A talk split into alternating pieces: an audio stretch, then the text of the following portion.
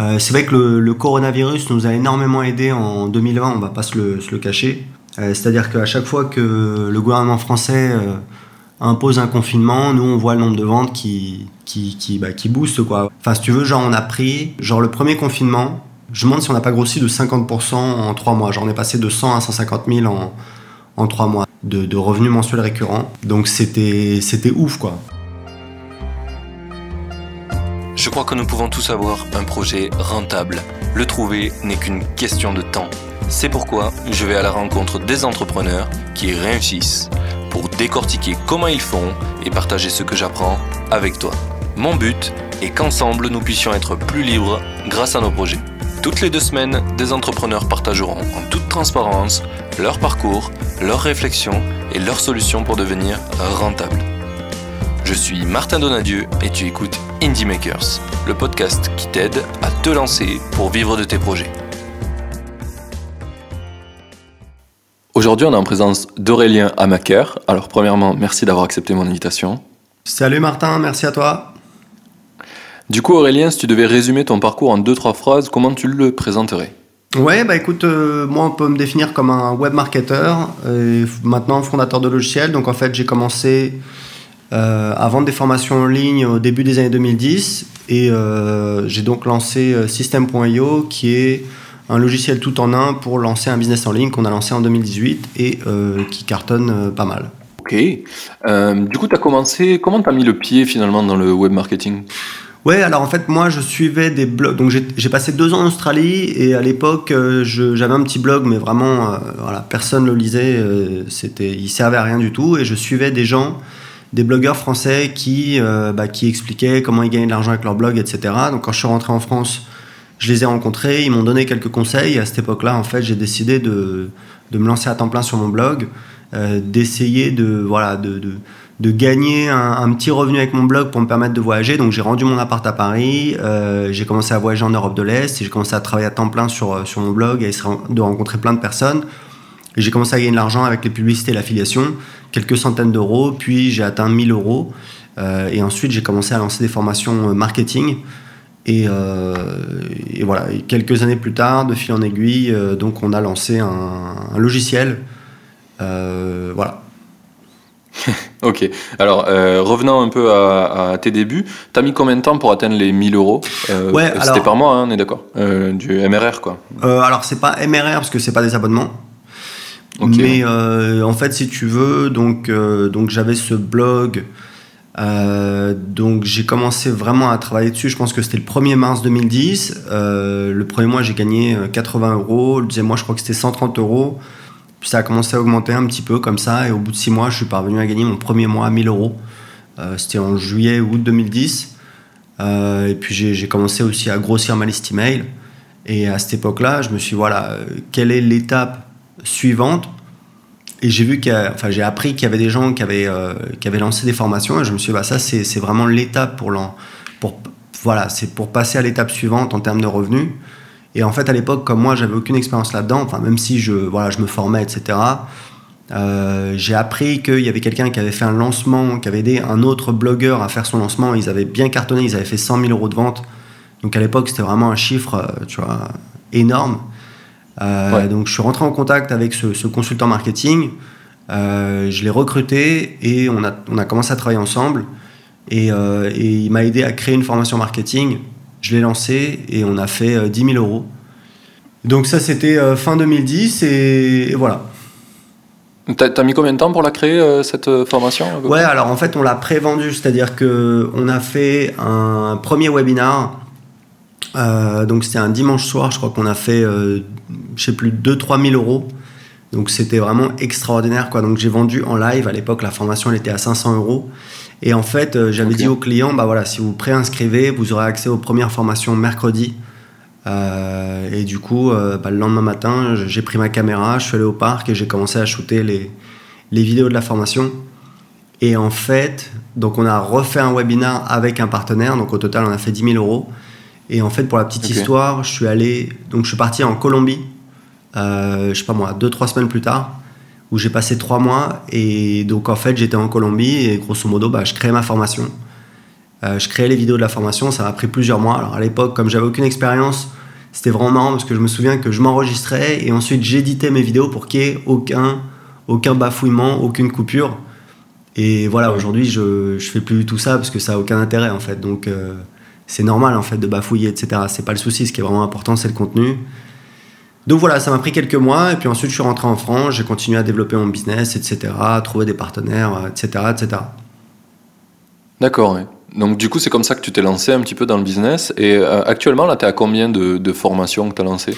Bah écoute, parce qu'en fait, je te la fais courte, hein, parce que comme il s'est passé 10 ans, euh, si tu veux, il s'est passé tellement de trucs, parce qu'à l'époque, voilà, je faisais des lancements avec des partenaires, etc.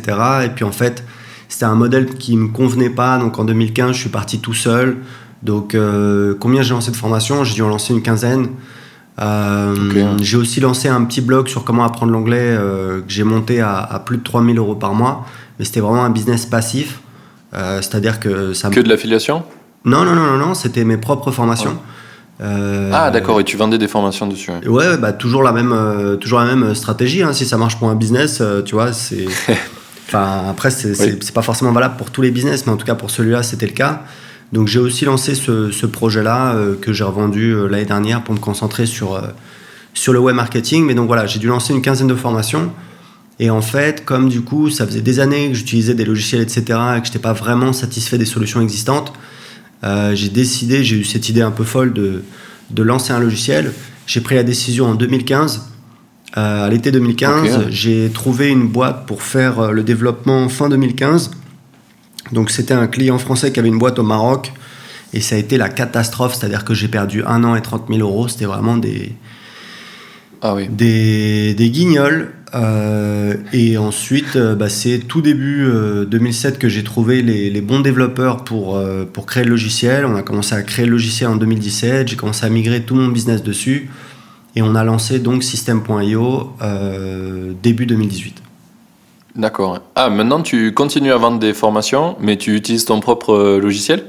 Exactement. Donc en fait, bah, comme j'ai toujours ces formations que j'ai créées qui sont, qui, qui sont, une source de revenus euh, on continue à les vendre. On, a, on fait aussi la promotion de, de, formation de partenaires. Euh, et puis, euh, ouais, et puis voilà. ok. J'aimerais revenir un peu sur le, le moment où tu as parlé de, de, de l'échec des 30 000 euros. Mm. Qu'est-ce qui, comment tu analyses euh, finalement cet échec en fait? Qu'est-ce qui s'est passé? Euh, Genre, t'avais aucune connaissance et du coup, tu as pris des mecs que, que, tu connaissais pas en fait, que tu savais pas qu'ils étaient compétents Non, bah en fait, j'avais voilà, j'avais un, j'avais un client de mes formations qui me suivait, de temps en temps, on échangeait par email, etc. Donc, je le connaissais un peu. Et en fait, quand j'en ai parlé sur MySteamage, je dis voilà, je veux créer un logiciel.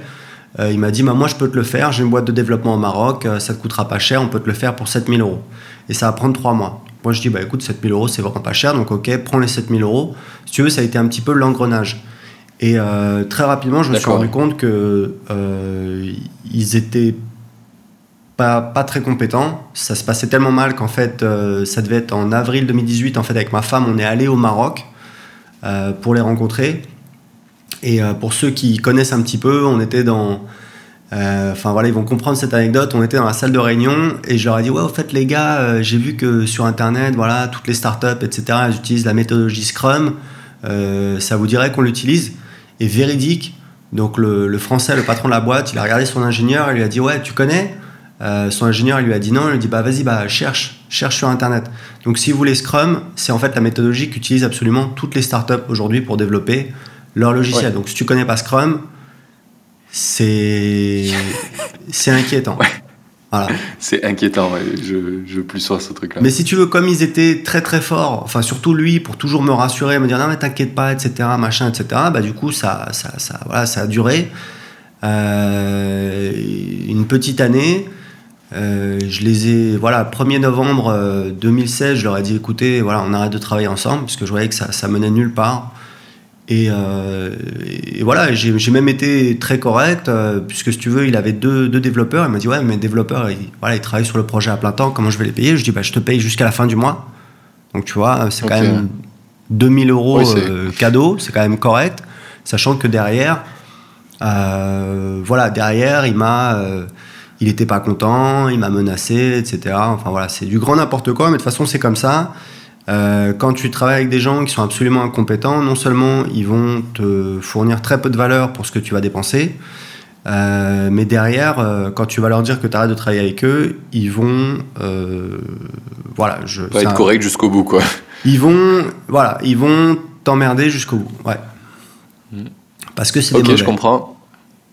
Je comprends. Mais ouais, 30 000 euros, ça fait, ça fait cher payer. Et du coup, tu as tout jeté de ce, que, de ce qui venait de cette session-là ou quand tu as refait développer, tu as pu récupérer des choses? Non, non, non, on a, on a tout jeté. Non, mais bon, c'est. Oui, c'est de l'argent, 30 000 euros, mais bon, euh, c'est pas. Enfin, si tu veux, moi j'avais un business, je faisais 20-30 000 euros par mois, donc euh, bon, c'est.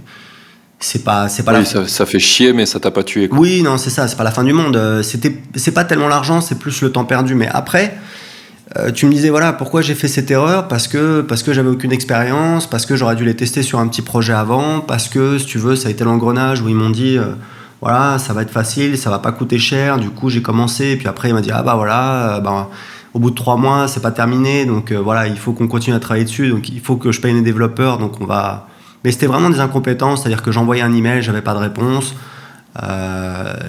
Et, et non c'était des incompétences. C'était vraiment des mauvais de toute façon, la réalité, c'est que la majorité des gens dans, la, dans le monde professionnel ne sont pas très bons, euh, pas forcément très mauvais, mais euh, très certainement pas très bons. Et que si tu veux avoir un projet ambitieux, bah, il faut être exigeant, il faut trouver des, ce que j'appelle des A-players, c'est-à-dire des, des très bons. Si tu n'as pas une ossature avec des A-players, euh, tu vas, ça va être compliqué. Ouais, je, comprends totalement. J'ai toujours eu le, dans l'idée de. Il y a une phrase en anglais qui est super connue pour ça c'est pay well, get well. En gros, bah, si tu veux de la, des choses bien faites, en général, il faut bien les payer. Il n'y a pas de, a pas de miracle, quoi. Et, euh, et du coup, euh, du coup, j'essaye d'appliquer ça dans mes business, dans tout ce que je fais, de préférer bien payer pour avoir une chance que, une plus grande chance que ça soit bien fait, quoi. Même si c'est pas tout le temps euh, corrélé, ça aide en général. Voilà. Ok, très bien. Euh, donc du coup, euh, une fois que tu as buildé ça, euh, tu as, as, décidé de le refaire mais avec une boîte française ce coup-ci, c'est ça?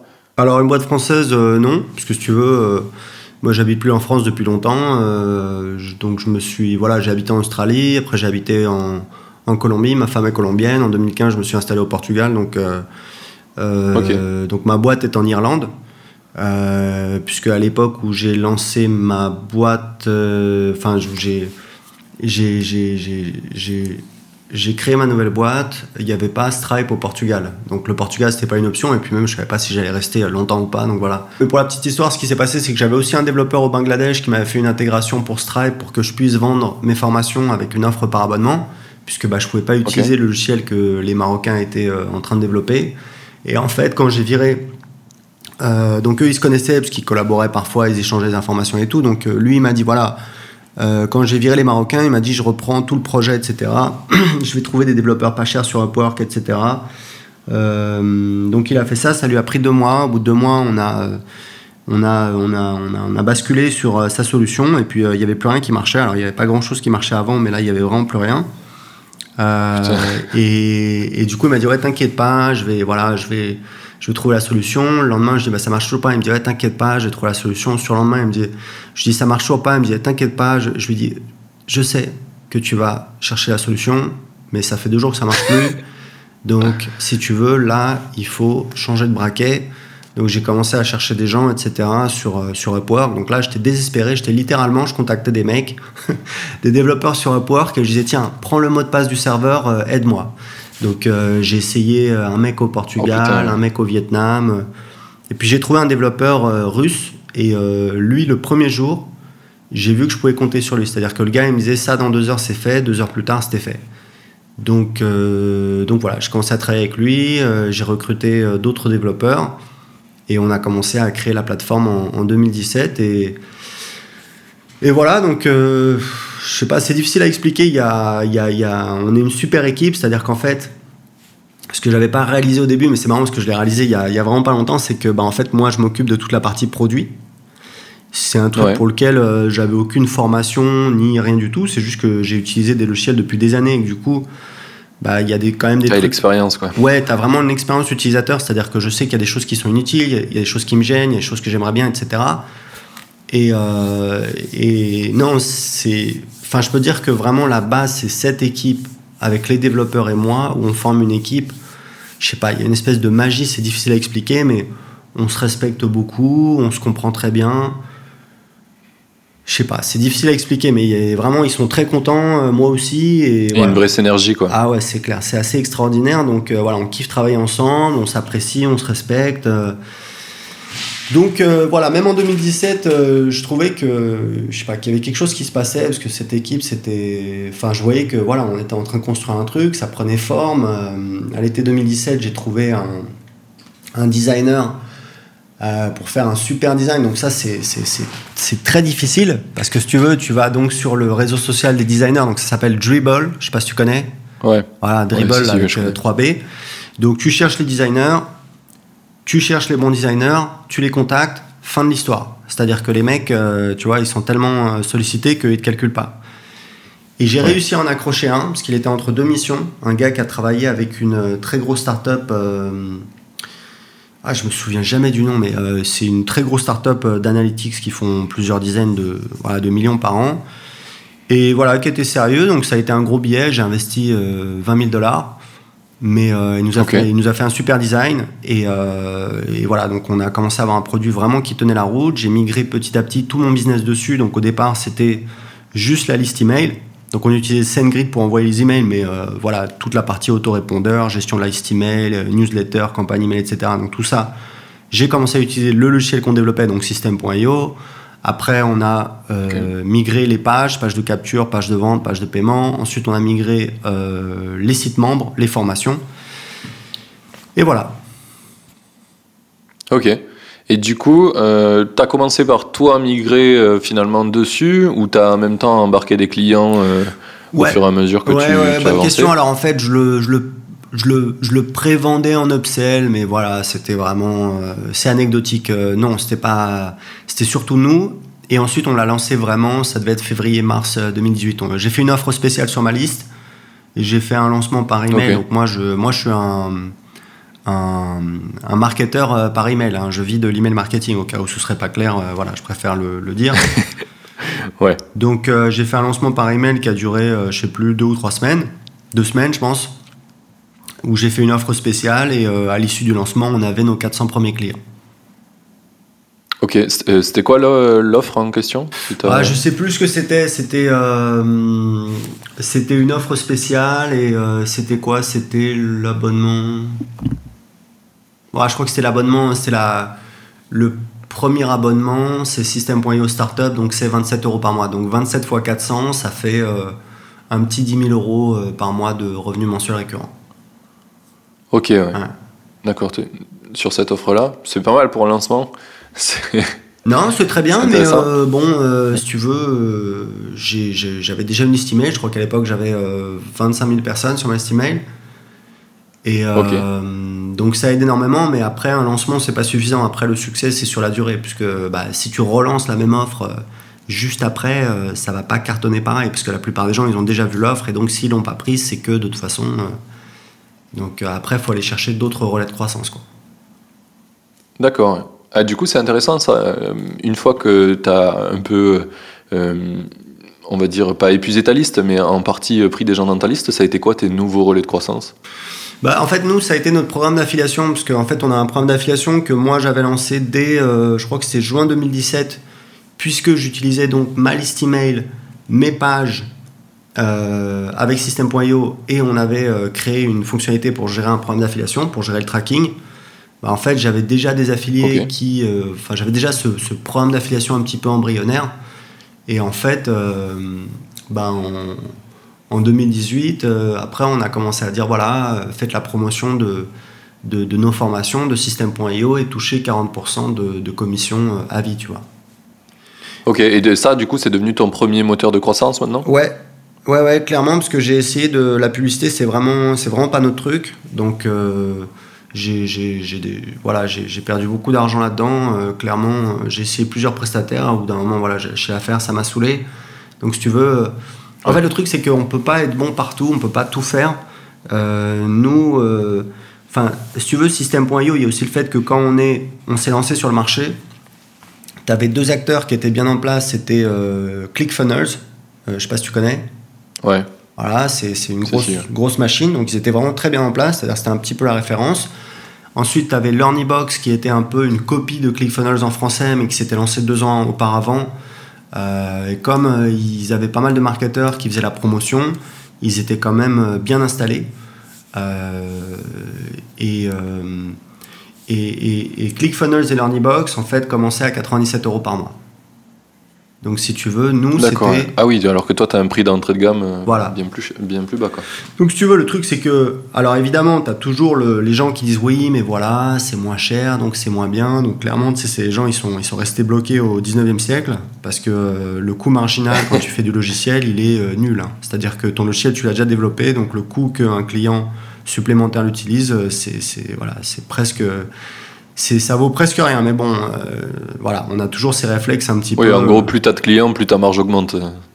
Non, c'est ton coût marginal, c'est le coût en fait pour ajouter un client. Combien ça te coûte? Donc si tu vends un bidule, bah, il faut construire le bidule, il faut stocker le bidule, il faut envoyer le bidule, ça coûte de l'argent. Si tu, si, as, si tu vends un logiciel, bah, à partir du moment où tu as déjà créé le logiciel, ajouter un client, dans l'absolu, ça te coûte rien. Oui, oui, oui. oui. Euh, bah, ou alors, euh, au bout de 100 000 clients, il faut un serveur plus gros, mais au final, le coût est divisé par tous les oui, clients. Oui, voilà, c'est ça. C'est, oui, oui, oui. Il est pas, évidemment, il n'est pas totalement nul, mais il est, euh, voilà, il est pas très élevé. Donc, c'est pas parce que c'est, c'est, c'est, pas cher que c'est pas bien.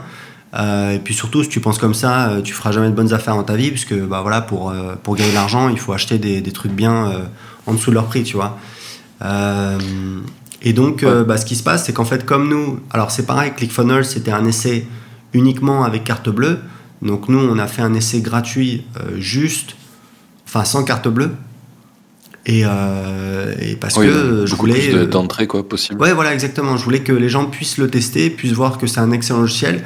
Alors, évidemment, vous n'êtes pas obligé de me croire parce que c'est moi le fondateur, donc je suis certainement pas objectif, mais il s'avère qu'on a énormément de personnes qui nous disent que c'est un logiciel qui est super, qui est facile à utiliser, qui est rapide. Donc bon, ceci plus cela, euh, déjà quand tu as un bon produit moins cher, déjà, euh, si tu veux, ça aide.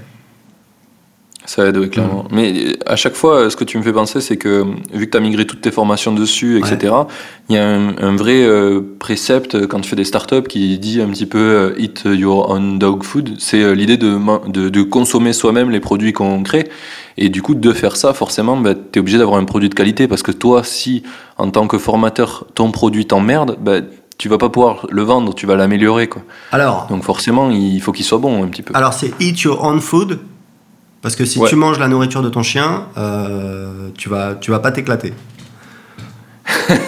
ouais, mais je crois que le proverbe, c'est un truc comme ça. Hein, oui, mais c'est. Enfin, je sais pas, je suis pas sûr, on pourra checker, etc. c'est un peu chelou. Eat your own food. Euh, parce que eat your own dog food, tu vois, c'est pas top, quoi. C'est pas super. Euh, ne, ne, mangez pas la nourriture de votre chien. Ça va pas, ça va pas le faire. Non, non, mais t'as as 100% raison. Euh, il faut savoir un truc, c'est que bah, System.io aujourd'hui, c'est ce qu'on utilise pour faire tourner tout notre business. C'est-à-dire que tous les emails qu'on envoie sont envoyés avec System.io, toutes les, toutes les pages, toutes nos formations sont hébergées sur System.io, on gère notre programme d'affiliation. Et aujourd'hui, euh, donc en fait, on a un compte System.io, on a juste deux trois fonctionnalités euh, auxquelles nos clients n'ont pas accès. Par exemple, le fait de pouvoir vendre des abonnements à System.io pour une raison que, que tu comprends bien. voilà.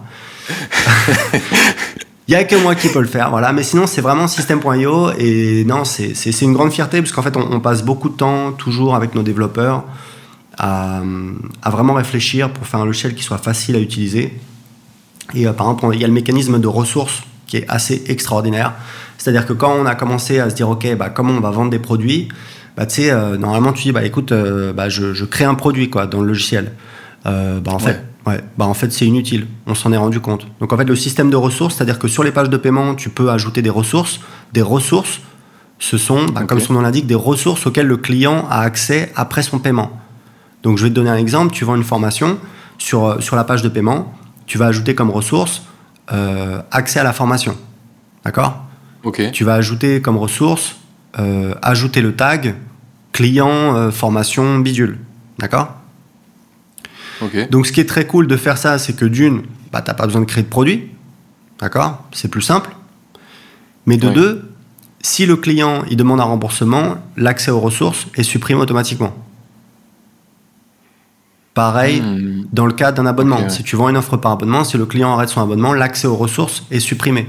Donc ça, c'est top, puisqu'avec la plupart des logiciels, quand tu intègres différents logiciels, etc., bah, évidemment, tu n'as pas ce type d'automatisation, c'est-à-dire que bah, quand ton client il demande un remboursement, en pratique, il, a toujours accès à la ressource. Avec nous, non seulement c'est très facile à configurer, mais en plus, le client, automatiquement, s'il demande un remboursement ou, s'il arrête son abonnement, euh, l'accès à la ressource est supprimé. Si tu as ajouté une ressource, ajouté un tag, bah, le tag est supprimé, donc il est plus indiqué comme client dans ta, dans ta base de données. Donc voilà, c'est euh, donc c'est vraiment un logiciel, euh, voilà, en tout cas qui nous, qui nous, bah voilà, qui nous, qui nous plaît bien.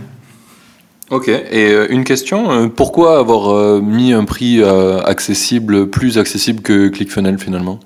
Si eux ils priceaient haut, pourquoi t'as pas, t'es pas resté dans les mêmes zones de prix? Ben, parce que si tu veux, moi je, je vendais des formations pour aider les gens à créer leur business en ligne et je sais pas, je pense que. Enfin, moi je trouve que j'avais plus d'empathie avec mes clients je voyais bien que certains c'était des mecs qui gagnaient le SMIC. euh, et quand tu gagnes 1200 euros par mois, bah 100 euros par mois, euh, ça, te fait, ça te fait quand même euh, chier, quoi, tu vois. Clairement, oui. Voilà. Ok, super. Mais euh, franchement, euh, c'est, je trouve que c'est cool comme façon de voir les choses parce que si t'as pas beaucoup de concurrents en général, c'est facile de se dire, bah, bah, de toute façon, on se met tous au même prix et voilà. c'est les features qui, qui, feront qui feront choisir l'un ou l'autre et puis. Non, mais chacun, chacun est- voilà, voit midi à, à sa porte. Euh, moi, c'était, moi, c'est pareil pour mes formations. On a des tarifs qui sont beaucoup plus accessibles euh, parce que voilà, une fois que tu as créé une formation, de toute façon, euh, que t'es, euh, que t'es, enfin que tu la, t'en vendes euh, 10 copies ou 1000 copies, ça te coûte pareil, quoi. Ça te coûte un petit peu de support client, mais moi, de toute façon, j'ai une équipe qui s'occupe du support client. tu vois, je, je m'en occupe pas, quoi. Donc voilà. Ok. Euh, et du coup, actuellement, là, tu es à peu près à. Donc, du coup, c'était il y a deux ans que tu l'as lancé officiellement. Tu as Ouais. fait 400 ventes dès le départ. Ouais. Et là, tu es à peu près à combien en MRR euh, Tu Je peux suis dire à un nombre peu près, euh, à peu près à 220 000 euros par mois. Ok, oui, ah oui, ça a bien évolué. Ouais, bah en fait, on a, on a doublé le chiffre d'affaires de la boîte euh, tous les ans. Donc, euh, voilà, je faisais, je faisais quoi? Je faisais, euh, ouais, je sais pas, 300 000 euros par mois. Euh, donc, en 2018, on a fait euh, 750 000. Euh, 2019, 1,5 million. Et en 2020, on a, fait, on a doublé encore, on a fait 3 millions. Euh, D'accord, ouais. Voilà. Non, euh, la première année, tu voulais dire 300 000, c'était pour l'année, non? Pas pour, le, pas pour le mois? Oui, oui, oui, 300 000. euh, 300 000, bah oui, bah c'était à l'époque où, en fait, euh, c'était avant de lancer euh, le logiciel, quoi. Avec mes formations, je faisais 300 000 euros par an, quoi. Ok, ouais. Mm. Putain, c'est fou. Et donc, globalement, là, tu fais au, presque au mois euh, ce que tu faisais en un an, c'est fou. Et tu es une équipe de combien? Là, on a une trentaine de personnes. Ok. Et t'as- c'est quoi la répartition entre les développeurs, les gens qui font, qui font le, le support, etc. Les développeurs, on n'en a pas beaucoup. euh, on avait toujours la, la même équipe de trois développeurs qu'on avait depuis le début. Et là, on vient de, de recruter un quatrième développeur. Donc, tu vois, c'est pas. C'est pas énorme, mais euh, Ouais, ouais. comme on, voilà, on, on avançait très bien en étant une petite équipe et que plus t'as de monde, plus euh, la communication est compliquée, etc. euh, voilà, c'est toujours un petit peu. C'est toujours un petit peu compliqué de, de- de recruter comme ça rapidement les développeurs. On, on préfère recruter lentement. Donc là, maintenant, on est un peu obligé puisque la plateforme devient quand même assez énorme. Euh, on a Ah oui. plus, de, plus de 6500 clients. Euh, Ça commence à faire. ouais, voilà. Et puis beaucoup de fonctionnalités. Et puis voilà, on continue de- d'ajouter des améliorations. Et du coup, tu as, des bureaux quelque part ou tout le monde bosse à distance? Non, tout le monde bosse à distance. Euh, Moi, j'ai toujours eu cette culture, ça me convient très bien. Euh, donc, euh, moi, j'avais un bureau, mais où j'étais tout seul. Et là, comme on vient de déménager, bah, cette semaine, a déménagé lundi. Donc là, je suis dans le bureau, dans une grande maison qu'on a achetée euh, euh, pas très loin de Lisbonne. Et, euh, Yes. et ouais, c'est, c'est, c'est, c'est, c'est- c'est l'avenir. hein. C'est, c'est le modèle des bureaux, c'est, c'est, c'est, c'est quoi. Enfin bon. Après, chacun, tu- fait tu- comme il veut, mais moi, je trouve Tu, que tu prêches c'est. un convaincu. Ah ouais, non, c'est extraordinaire. C'est-à-dire que, tu vois, le, truc de base, c'est que si tu as des bureaux, bah, en tant que patron, tu te sens un petit peu obligé de te pointer le matin et de repartir tard le soir. Hmm. Voilà, pour montrer que es Tout le monde se sent obligé de trop de trucs dans des bureaux, c'est nul. Hein? Tout le monde se sent obligé de plein de trucs dans des bureaux, euh, faire du, présentéisme. Exactement. Exactement. Donc nous, ça se passe très très bien. Euh, tout le monde est à distance, tu vois. Moi, je bosse surtout le matin. Je sais que le matin, j'ai qu'une envie, c'est de, de, prendre un café et de me, connecter sur mon ordi. Et c'est là où, où je bosse avec mes équipes. Je les tu vois, je les, je les bouge, etc. Donc c'est vraiment un kiff. Et, euh, et l'après-midi, euh, je bosse toujours, mais sur les trucs moins importants. Je vais faire du sport, je cherche ma petite à l'école. Euh, c'est c'est assez extraordinaire, quoi. C'est-à-dire que tu vois, je peux sortir, je peux aller au sport, et dans la rue ou même au sport, je peux, je peux répondre à mon équipe sur Slack, quoi. C'est extraordinaire. Ouais. Oui, clairement. Alors que quand tu es dans un bureau, si t'es pas là, ben, bah, t'es pas là, quoi. Et puis ça se voit, et puis machin, ceci, cela. Non, mais laisse tomber, quoi. Hmm. Ok. Et euh, du coup, finalement, tout le monde a une gestion du temps un peu euh, plus flex comme ça dans ton équipe grâce au fait de ne pas avoir de bureau? Ouais, alors on est, on est clairement une boîte où c'est euh, où c'est cool. Après, ben, par exemple, le support client, forcément, voilà, il y a, y a, un système de planning puisque ben, on veut que. Puisque le support client, si tu veux, on répond 7 jours sur 7 et en général, on répond en 2 heures. Donc c'est voilà, c'est pas mal du tout. Et donc euh, forcément, il faut qu'on s'assure qu'il y ait tant de personnes le matin, tant de personnes l'après-midi. Euh, mais après, les développeurs, ils bossent absolument quand ils veulent. Euh, les gens au marketing, puisque là, je bosse en fait, puisque on n'en a pas parlé, mais quand je dis on a 6500 clients, il faut savoir que la majorité de nos clients sont dans les pays francophones, mais on a de plus en plus de clients donc sur le marché anglophone. Et on a également, euh, puisque le logiciel a été traduit en anglais, mais également en espagnol, en italien, en portugais. Euh, oui, ça c'est arrivé récemment, c'est ça? Euh, ouais, ouais, relativement récemment. Bah, après, ça prend du temps parce qu'en fait, il faut construire les équipes, les former, etc. Donc là, je bosse beaucoup en fait sur le marché anglais, mais depuis déjà un an. Donc là, on, a, on, a, on, a, on a plus de 500 clients sur le marché anglais. Ok, oui. ça commence à, à, bien se construire. Quoi. Bah, ça, ça bosse, c'est un petit peu le, le problème, c'est l'inertie, c'est-à-dire qu'au début, bah, c'est lent, et puis après, euh, ça s'accélère, mais euh, c'est. Enfin, non seulement il y a sur le marché anglais, enfin, voilà, enfin, ça. On a, on a d'excellents retours, pareil comme sur le marché français, des clients qui disent voilà, c'est génial, ça fait plein de choses, c'est facile à utiliser, c'est pas cher. Euh, mais je commence à avoir également pas mal de, de, de VC qui me contactent euh, voilà, pour euh, investir dans la boîte. Quoi.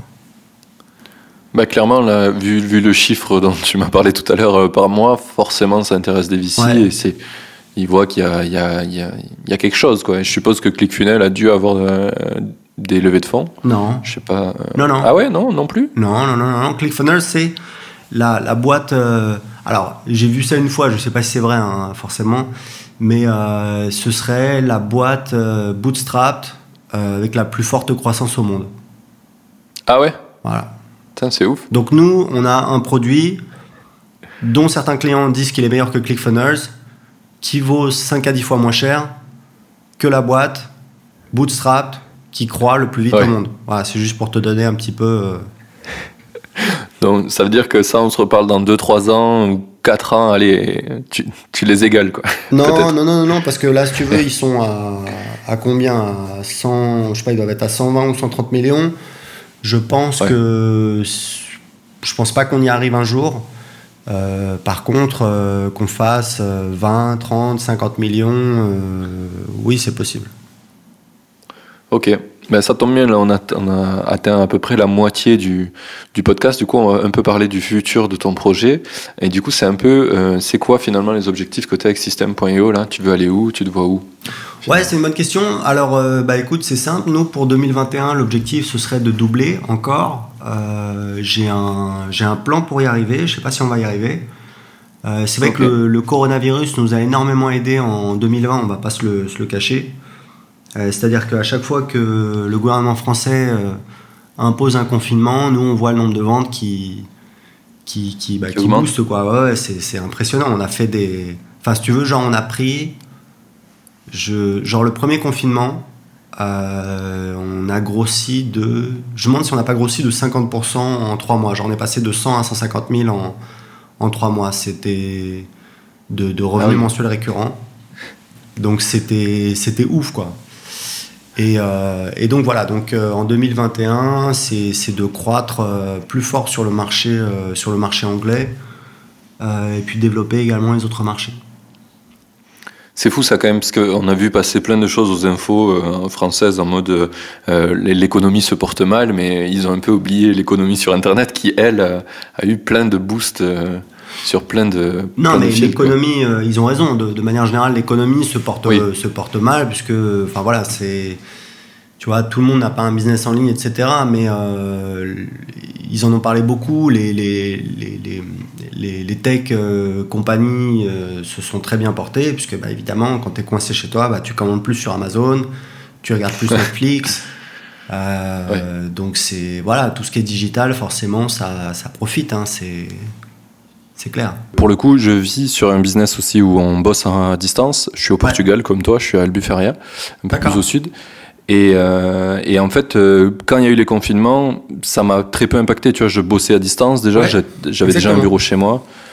J'ai rien ressenti de différent, euh, juste je sortais un peu moins, puisque du coup, il fallait faire des attestations, des trucs comme ça. Mais, mais finalement, j'ai pas ressenti, tu vois, ce que les gens que je connais, qui sont à Paris ou quoi, qui m'ont dit, enfin pour eux, c'était, ils étaient en prison, quoi. Et j'ai l'impression que notre mode de vie, notre façon de travailler, elle est super bien adaptée aux crises comme ça, quoi. Sans le vouloir, bien sûr, mais. Bah c'est clair, c'est clair, non mais clairement, mais après c'est un petit peu le hasard, tu vois, j'ai vu par exemple un article une fois qui disait que l'industrie du champagne bah, a pris une grosse claque avec le Covid, puisque bah forcément, tu vois, quand les boîtes de nuit sont fermées, euh, les événements sont fermés, les fêtes sont fermées, euh, bah forcément on boit moins de champagne, tu vois. C'est donc euh, c'est un petit peu une victime collatérale, tu aurais pas forcément pensé, mais c'est ce que j'ai, enfin voilà, c'est ce que j'ai dit aux gens, c'est que voilà, on, en a profité. C'était vraiment le hasard. Euh, on n'avait pas du tout, de toute façon, personne n'avait prévu ce truc-là. C'est de la chance, c'est rien d'autre. Et puis bon, bah après, euh, tant que c'est là, t'en profites et puis voilà. Hein, mais mais il n'y a, pas de, y a pas de mérite, c'est vraiment de la chance, comme bah, dans la vie, tu as des galères, c'est pas de chance, bon bah voilà, des fois tu as de la chance. clairement, clairement. Euh, alors attends, du coup il faut que je reprenne ma trame, c'est parfait, elle est là. Euh, donc sur les questions que j'avais pour toi, euh, sur la partie 2, un petit peu, il y en a une qui m'intéresse, c'est dans System.io, si tu veux rajouter une feature par exemple ou rajouter mhm. quelque chose, comment tu, tu analyses que ça va être une idée viable, que ça va pas te, être de l'argent jeté par les fenêtres? C'est quoi un peu ton process pour faire évoluer ton produit? Ouais, ouais, c'est une excellente question. Alors écoute, euh, je te cache pas qu'il n'y a pas de souci à ce niveau-là, parce qu'on est, on est vraiment booké. Euh, donc en fait, c'est simple, c'est mes besoins à moi, c'est des discussions tout le temps. C'est-à-dire qu'en fait, on a un groupe Facebook en français, donc aujourd'hui, je crois qu'il y a 17 000 personnes. Euh, ah il y a aussi le groupe en anglais, on a bientôt 2000 personnes. Donc en fait, si tu veux, je suis en contact au quotidien. Moi, de toute façon, enfin, je suis passionné par ce que je fais. Je suis passionné par ce logiciel, je suis passionné par ce projet.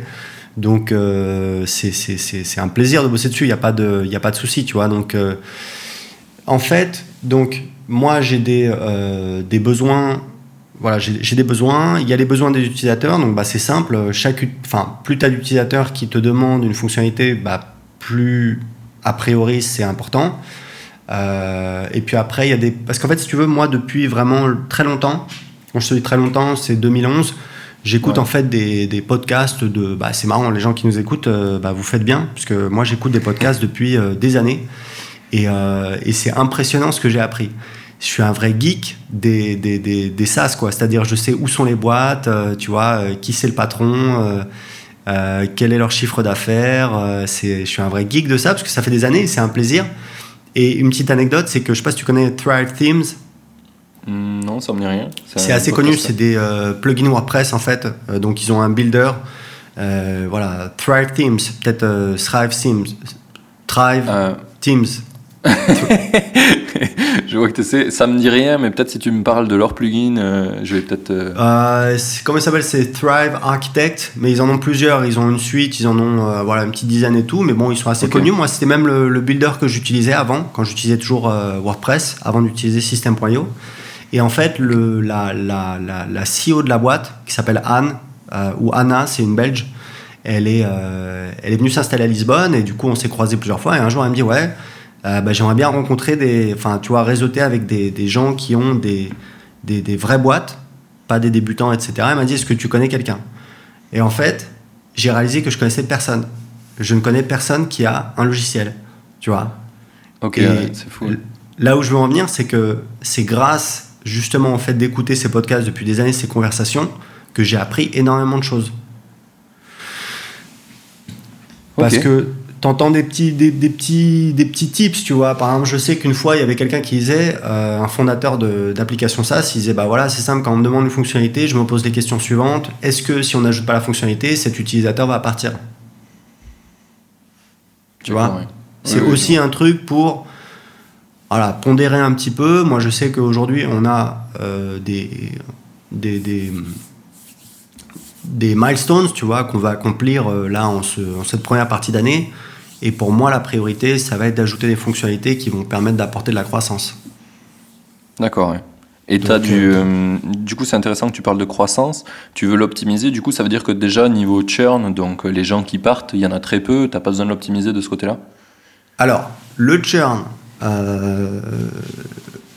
le churn, c'est, je t'explique, nous on est sur un marché difficile, on est sur un marché où on vend à du particulier. On vend à du Jean-Michel, de la Simone, euh, euh, de, l'Antoine, du Martin. du, voilà, on est, on est, donc si tu veux, on a un churn qui est, qui est assez élevé. Mais tu vois, par exemple, tu connais Noah Kagan? Non. Noah Kagan, ouais, il est assez connu quand même, c'est le mec de Absumo. Ah si, oui, oui, je connais sa boîte, mais je savais pas le, nom du fondateur. Ouais, il est assez connu parce qu'il a pas mal de personnalités, bon voilà, etc. C'est un des marketeurs, euh, voilà, un peu connu aux États-Unis, etc. Et en fait, un jour, il disait, il disait voilà, si ton churn est trop élevé, c'est que ton produit est pas bon. Bah, en fait, euh, non, c'est faux, euh, puisque si tu vends à des à des particuliers, tu n'auras forcément pas le même churn que si tu vends à des banques, etc. Donc nous, je, je pense qu'on a on a un logiciel absolument excellent qui fait plein de choses, qui est facile à utiliser, qui est pas cher. Mais bon, voilà, quand tu as euh, Jean-Michel qui veut créer un business, euh, bah, tu vois, il essaie de créer un business, dans trois mois ça marche pas, bah, il va euh, essayer de faire un petit peu d'immobilier, etc. Et puis il reviendra dans six mois, c'est ce qu'on voit beaucoup, il y a des gens qui partent et qui reviennent. Mais donc on a un churn qui est très élevé pour une startup, c'est-à-dire, moi je sais qu'il y a pas mal de créateurs de startups, si je leur disais notre churn, tu vois, ils, ils, oui, ils, bondiraient au plafond. Mais pour moi, il n'y a pas de souci. Je dis pas que notre, notre logiciel est parfait, on est tout le temps en train d'améliorer, mais je dis juste qu'il y a un moment où quand même faut réaliser qu'on est face à un marché de, de, petits, de particuliers. De petits, c'est pas péjoratif, c'est juste que c'est des, tu vois, c'est, bah c'est, tu vois, as des boîtes qui disent ouais, bah nous on, on, on target les boîtes de, de 5000 à 10 000 employés. Ouais, bah nous on target les boîtes de 0 à un employé. Donc forcément, on est face à des petites boîtes, des toutes petites boîtes, même des, des particuliers. Donc forcément, des gens qui se lancent en plus la, la, plupart du temps. Voilà, mais pour moi, il n'y a pas de souci, puisque c'est mon domaine. C'est, je vis de ça depuis 2010. J'y crois. Je pense que, voilà, bien sûr, tout le monde ne va pas réussir à créer un business, mais euh, voilà, c'est pas pour autant qu'il faut pas euh, essayer d'aider les gens, parce qu'il y en a qui, arrivent et c'est magnifique et ça leur permet de, de, créer leur business, de gagner leur liberté. Et donc, c'est génial de donner des outils, que ce soit non seulement un logiciel, mais également des formations à des gens pour les, pour, pour, les aider à, tu vois, à gagner leur liberté, à créer leur business, à être leur propre patron. Je trouve que c'est ouais, juste magnifique. Quoi. Mmh. Mais tu sais, moi, moi, je suis prêt à affirmer ça dans le sens où je crois vraiment que dans le futur, tout le monde aura un petit business à côté de son travail ou vivra de son propre business. Parce qu'en fait, on a tous des, des, expertises dans certains domaines qui, sont, qui ont de la valeur pour les autres et qui que plus on va avancer avec des logiciels comme le tien, en fait, et plus je pense que ça deviendra simple de vendre les compétences qu'on a acquises. Et du coup, tout le monde aura euh, soit un petit side project, soit un projet euh, où ils sont à fond dessus, quoi. Mais je pense bah, que ça va se démocratiser. Hein. Bah, que tout le monde, euh, je, je, je sais pas, je pense pas, mais de plus en plus, ça c'est sûr. C'est-à-dire qu'il y a 10 ans, quand on vendait des formations sur bah voilà, créer votre business en ligne, bah forcément, tu avais des critiques, des gens qui disaient voilà, vous êtes des arnaqueurs, etc. Euh, ok, bah, 10 ans plus tard, en fait, euh, on a plein de clients qui ont créé leur business en ligne, tu vois, et aujourd'hui, ça devient de plus en plus démocratisé, il y a de plus en plus d'acteurs sur le marché. là, ce matin, j'ai reçu un email c'est impressionnant parce que, si tu veux, je suis contacté pas souvent, mais quand même régulièrement par des VC, des boîtes qui, qui, qui, je sais pas d'ailleurs comment, enfin bon, si certaines je sais, c'est sur euh, Indie Hacker ou sur le LinkedIn, etc. Et mais le gars, j'ai jamais vu un email aussi bien écrit. Ça m'a fait trop plaisir. Il m'a dit voilà, franchement, euh, on trouve que ce que tu fais, c'est extraordinaire. Et il a dit justement un truc là-dessus sur le fait de vendre à des particuliers, parce qu'ils nous ont dit. Euh, il a dit ouais un truc genre euh, c'est le double black diamond donc ça m'a fait rigoler j'ai dit ça à ma femme parce qu'il a dit voilà c'est extra plus difficile parce que non seulement tu dois faire un logiciel performant comme tu vends à des particuliers, mais également tu dois faire un logiciel facile à utiliser. Donc c'est vraiment une balance qui est extrêmement difficile. Et nous, en fait, on se pose toujours la question, voilà. En fait, le problème, c'est que les gens pensent que plus tu as de fonctionnalités, mieux c'est. Euh, c'est comme si je te disais, bah, plus tu manges, mieux c'est. Bah euh, non, au bout d'un moment, c'est contre-productif. quoi. Tu vas, tu vas te sentir pas bien et si tu continues, euh, dans, tu, tu, tu, peux mourir, tu vois. Donc c'est non, c'est pas, c'est pas ça. Justement, c'est une balance. Et c'est pour ça qu'il y a toujours cette, cette, discussion avec les utilisateurs, cette éducation, à leur dire non, écoutez les gars, vous n'avez pas besoin de ça. Et c'est justement là où mon expérience en tant que vendeur de formation, en tant que coach, puisque j'ai également eu des clients en coaching, euh, est utile puisque je suis capable de leur dire non, t'as pas besoin d'un bouton qui, qui, bouge, tu vois. Tu as besoin d'ajouter une nouvelle offre, tu as besoin d'avoir plus euh, de gens sur ta liste email, etc., etc. Donc ça permet un petit peu de rebalancer les choses puisque on explique aux gens plus vous avez les, fonctionnalités ont un coût dans le sens où ça rend l'interface plus compliquée. Donc il faut toujours trouver une balance entre la puissance, donc plus de fonctionnalités, et la simplicité, l'ergonomie. Puisque bah, plus c'est compliqué, moins tu peux faire de choses. Donc, euh, donc voilà. Et donc, euh, il y a ce, ce VC qui m'a approché. Et bon, j'ai déjà eu plusieurs approches. On me dit voilà, euh, on est intéressé, etc. On aimerait parler avec vous, etc. Mais là, le gars, j'ai jamais vu. et il m'a dit qu'ils connaissent bien ce. Ce, ce, ce, domaine puisqu'ils ont, ils ont investi dans une boîte alors je connaissais pas du tout c'est genre si ICWID, donc euh, je me suis dit, ah, c'est la cata ce nom, etc. J'ai cherché et j'ai vu que genre ils ont levé 43 euh, millions, quoi, et qui font euh, genre 20 millions de, de revenus, de revenus, de revenus annuels récurrents. Donc voilà, ça fait plaisir. et, bon, ça se voit qu'ils connaissent bien cet espace. Justement, ils nous disaient voilà, on connaît bien cet espace des ce qu'ils appellent SMB, tu vois, Small and, Medium Businesses. Donc en réalité, bah, c'est même moins que ça, hein, je pense techniquement puisque c'est vraiment de zéro à un employé. Euh, mais ils, connaissent bien cette, cette industrie, puisqu'ils m'ont dit voilà, on, voit bien ce que vous faites, et c'est difficile, et vous le faites très bien. Et ça m'a fait super plaisir, parce que c'est vraiment ce qu'on essaye de faire, et ah, bon, apparemment, les résultats suivent. Quoi. Trop stylé, effectivement, hein, de mm. recevoir ce genre d'email. Euh, et j'aimerais savoir, du coup, un peu, ça fait deux, trois fois qu'on parle des VC, là. Euh, du coup, c'est quoi ton, ta vision par rapport à ça? C'est quelque chose que tu aimerais faire peut-être dans le futur, de lever ou tu veux continuer en bootstrap? Alors moi j'ai pas du tout envie de lever puisque en fait euh, j'ai pas besoin puisque notre boîte elle est, profitable tu vois. Donc je gagne euh, déjà voilà beaucoup d'argent. Donc quand tu as une boîte qui est profitable et qui croît très vite bah en fait bah t'as pas besoin de lever des fonds, tu vois. Donc, euh, mais bon, c'est ce que je leur dis, c'est que voilà, nous c'est pas, enfin moi c'est pas du tout mon, c'est pas, c'est pas du tout mon optique de, de, de, de lever. Euh, de lever des fonds devant ma boîte, mais bon, pourquoi pas rester en contact si jamais dans le futur euh, les choses changent, quoi. Voilà. Ok, intéressant cette vision. Tu sais, c'est un peu, c'est un peu ce que je porte avec ce podcast. En fait, c'est la vision.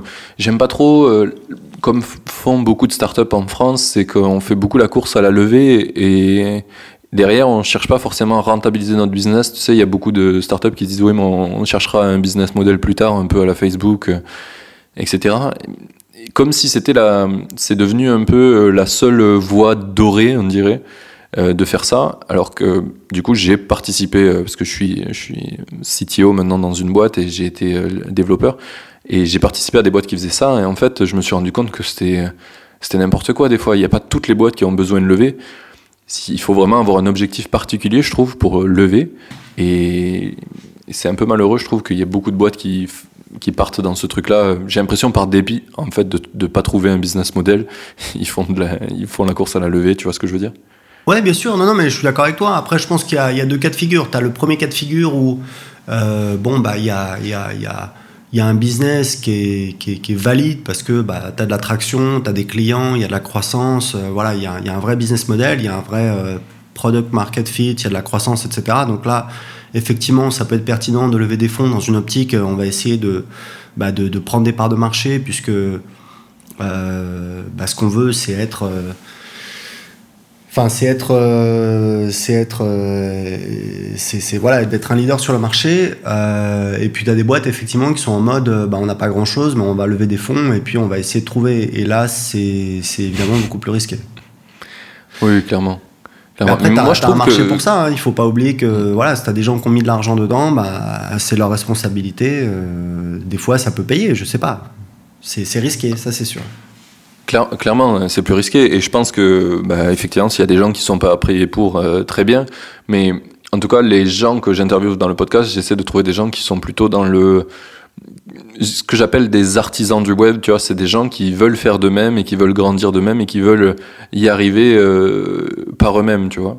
Et je trouve que ça a beaucoup de valeur de parler à ces gens-là, de voir leur euh, de, de, voir leur parcours et comment ils ont fait, qui ils sont pour pour finalement arriver à faire un business qui, qui tourne plutôt que ce que tu peux avoir dans les, les grands trucs showcase de BFM ou quoi ou où en fait, vu que c'est beaucoup par réseau, en fait, bah, t'es avec des VC, c'est facile d'aller à la télé, etc. Et au final, c'est des belles histoires. C'est des belles histoires, mais mais je trouve qu'il y a moins souvent des gens qui ont vraiment euh, galéré fort et qui ont pris le temps, tu vois, de ce que tu disais tout à l'heure, l'effet boule de neige, tu vois, le, ben, on commence, on fait 400 euh, ventes et puis euh, on va y aller, quoi. Ça va prendre du temps, on va y aller, mais ça va marcher.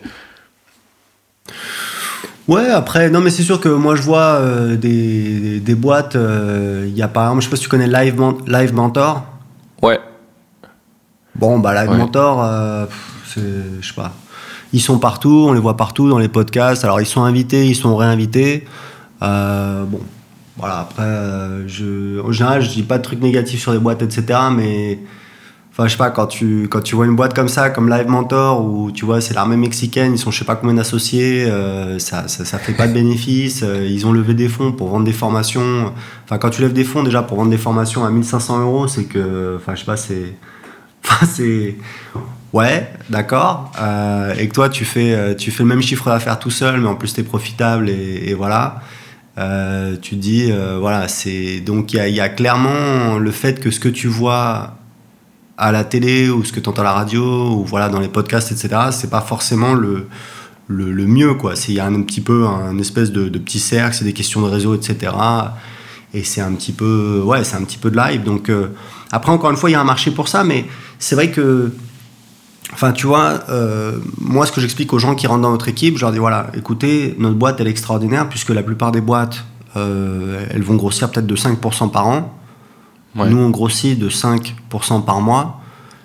Et donc, tu as très peu de boîtes qui grossissent. Donc, si tu grossis de 6% par mois avec les intérêts composés, tu vas faire plus 100% par an. D'accord? Donc, nous, c'est notre objectif de croissance, c'est 6% par mois.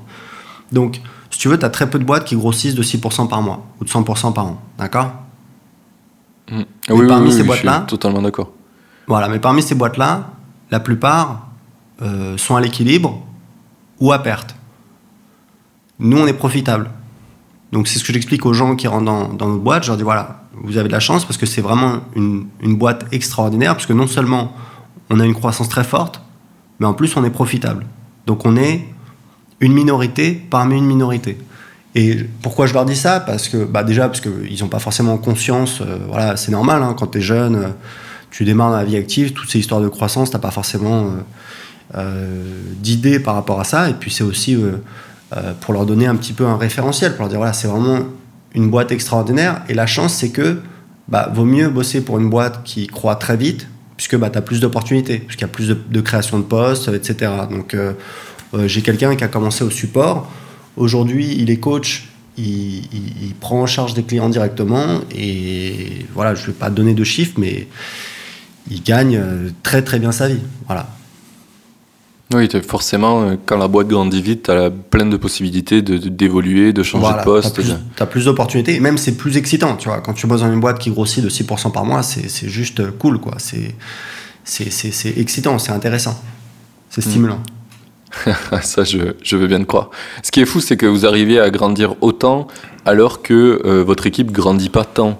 Euh, souvent, quand tu vois des boîtes VC-backed, euh, en gros, bah, ils grossissent énormément, mais euh, ils scalent la team, ils scalent les coûts, et en gros, euh, ils scalent pas du tout leur rentabilité, quoi.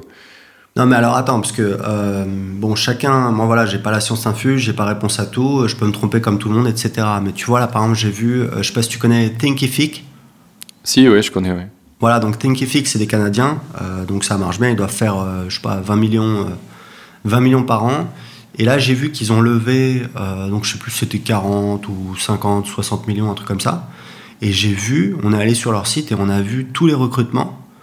Et je me suis dit, mais c'est chaud, quoi. C'est-à-dire qu'ils vont recruter des boulets, tu vois. C'est-à-dire que. Donc je dis pas que notre modèle il est parfait, parce que certainement, voilà, c'est comme tout, hein, il y a des avantages et des inconvénients. certainement, enfin, peut-être. Il marche pour vous, quoi. Bon, il marche pour nous, c'est une chose, mais peut-être que on ne croit pas aussi rapidement qu'on pourrait. Mais euh, voilà, quoi. Enfin, c'est. Moi, je préfère recruter lentement et sûrement euh, que de recruter des tonnes de personnes où tu sais que ça va, ça va quand même, euh, ça risque de partir en couille. Tu vois, ça, ça, va créer plus de hiérarchie, plus de voilà, une communication plus difficile, euh, plus de, de, querelles de bureau, etc. Donc euh, c'est chaud quoi. Moi je, je, ferai très attention et puis tu vas, tu vas payer des gens en fait qui apportent pas beaucoup de valeur. Donc, euh, mais c'est aussi un petit peu. J'ai un pote qui, qui, a une boîte qui, qui marche, qui, qui, cartonne pas mal du tout, qui, qui aide les boîtes à trouver des financements. Et du coup, il va passer beaucoup de projets. Et des fois, on se tape des, on se tape des barres, tu vois, parce qu'il me parle de il me dit voilà, je, vois comment ça se passe. Quand il y a une levée de fonds, euh, on se sert sur la bête, quoi. C'est-à-dire qu'on fait péter, euh, tu vois, l'avocat, le, le retainer à 3000 euros par mois, alors qu'on l'utilise, euh, tu vois, trois fois par an, les consultants, etc. C'est-à-dire que moi, je suis convaincu que. Parce qu'en fait, ma démarche a toujours été une démarche d'investisseur. Ouais. C'est-à-dire que quand j'ai lancé System.io, j'avais déjà fait quelques investissements dans l'immobilier et ma démarche, a été voilà, quelle est ma valeur ajoutée si je continue à investir dans l'immobilier par rapport à quelle est ma valeur ajoutée si j'investis dans mon business où j'ai déjà plusieurs années d'expérience et où je travaille dessus à temps plein. D'accord? Donc hmm. ça a été un petit peu voilà, ma, ma démarche. Et aujourd'hui, je continue à avoir cette démarche. Donc c'est-à-dire que je me dis, voilà, est-ce que je préfère prendre des bénéfices et je les investis et dans quoi je vais investir ou est-ce que je préfère investir dans la boîte et faire croître la boîte? Donc j'ai vraiment cette démarche comme je suis euh, solo founder, donc c'est assez intéressant. Mais, euh, mais et donc voilà, donc euh, vu que c'est mon propre argent, je fais attention à la rentabilité et, je sais que si tu recrutes plein de personnes, enfin je pense que plus tu investis de l'argent rapidement, plus ça va être difficile d'avoir un retour sur investissement. Donc un des avantages, c'est qu'effectivement tu peux grossir plus vite et prendre des parts de marché, devenir un leader, essayer de le, rester, etc. Mais un gros inconvénient, c'est que vraiment, clairement, tu vas recruter des personnes qui sont pas si bonnes que ça, euh, et, quand tu recrutes des gens qui sont pas bons, ça te coûte cher en général. C'est pas pas en termes d'argent, mais en termes de stress et de travail et de galère et de problèmes, euh, ça coûte cher. Hmm. Je, suis dans un Discord qui s'appelle Le Chantier où on est pas mal d'entrepreneurs euh, comme toi, comme moi. Et, et, dedans, on parlait avec un mec justement qui a monté une boîte où ils sont montés à 50 personnes. Et en fait, il veut redevenir solo. Euh, entrepreneur parce qu'il a dit euh, en fait on a recruté à tour de bras et euh, faire des mauvais recrutements ça a un coût bien plus supérieur que juste l'argent que tu donnes à l'État pour c'était assez assez ouf son retour où il disait je veux plus faire ça je veux plus recruter des gens je veux bosser qu'avec des freelances et et, tu vraiment avoir une culture du résultat plutôt que de d'employer des gens ou enfin non, et c'est aussi de, de, prendre le temps de, de s'assurer que les gens. Euh, enfin, moi, je sais pas, mais je trouve que dans notre boîte, et c'est parce que moi, en fait, si tu veux, je, enfin, je me considère comme un entrepreneur. J'essaie toujours de d'apporter de la valeur. Donc, c'est d'apporter de la valeur à nos clients, à nos affiliés, mais évidemment aux gens qui travaillent dans notre équipe. Donc, tu vois, j'essaie toujours de faire attention au fait qu'ils soient contents. Euh, qu'ils soient contents de leur travail. Donc euh, voilà, par exemple, enfin, je trouve qu'il y a une bonne ambiance dans la boîte. Tu vois, clairement, si je suis pas mm. content et je suis exigeant sur certaines choses, je le dis directement aux gens.